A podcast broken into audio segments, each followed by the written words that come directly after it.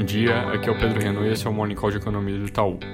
Hoje lá fora o destaque deve ser a reunião do Conselho Europeu. Eles devem ratificar um pacote de meio trilhão de euros que foi apresentado no início desse mês pela Comissão Europeia e, mais importante que isso, podem encaminhar na discussão de um fundo conjunto de recuperação para a região, algo que pode passar pela emissão de títulos conjuntos de dívida, que é um ponto que sempre causa muita discordância nas discussões por lá. O que acontece é que recentemente isso tem sido tratado com um tom mais conciliatório pela Alemanha, que normalmente é o principal opositor, então talvez caminhe. Mercados hoje sem grandes destaques, o petróleo vai se recuperando das mínimas, mas ainda em patamar muito baixo. Aqui no Brasil, ontem o general Braga Neto, ministro da Casa Civil, anunciou um programa de recuperação pós-coronavírus para o chama o Pro Brasil,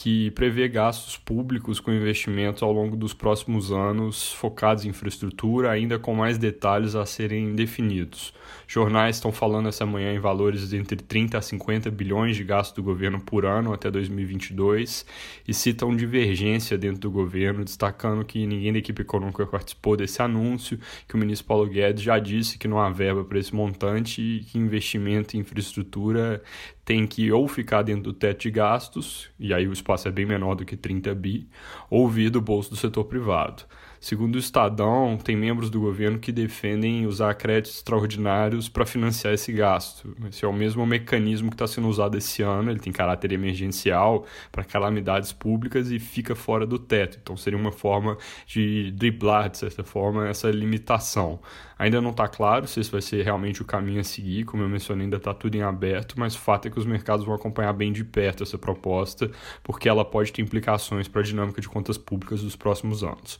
Falando do Congresso, ontem o Senado fez a aprovação final do programa que amplia o Corona Voucher para mais categorias, e aí, junto disso, eles votaram aquele tema que eu já comentei algumas vezes aqui, de aumentar o teto do BPC. Então, adicionaram no texto e aprovaram subir o teto de elegibilidade do programa de um quarto do salário mínimo para um meio, algo que já foi e voltou algumas vezes, eu já comentei aqui em outros projetos, tem um custo que se fica, é, é um adicional ali por ano de 15 bi ao longo dos próximos anos. Então, é um ponto que não foi para frente das últimas vezes porque o governo se opõe, conseguiu negociar, Rodrigo Maia ajudou a barrar em algumas vezes, ele tem elementos de inconstitucionalidade, inclusive,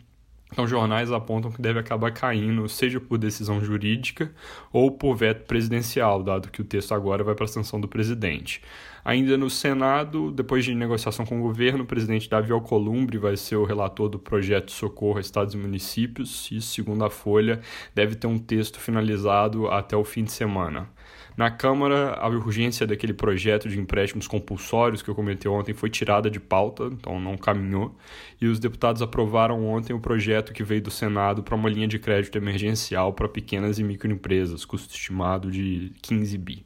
Do lado do Covid, a gente tem agora cerca de 46 mil casos no Brasil, 2.900 mortes, de novo altas relativamente brandas com relação ao dia anterior, mas a julgar por aquele padrão de saltos depois de fim de semana, não vai ser surpresa se hoje, se hoje tiver um salto maior. Normalmente ele vem na terça com os dados que entram na segunda-feira, mas como essa semana teve feriado, talvez dessa vez o salto venha hoje na quinta com os dados que vão que entraram na quarta.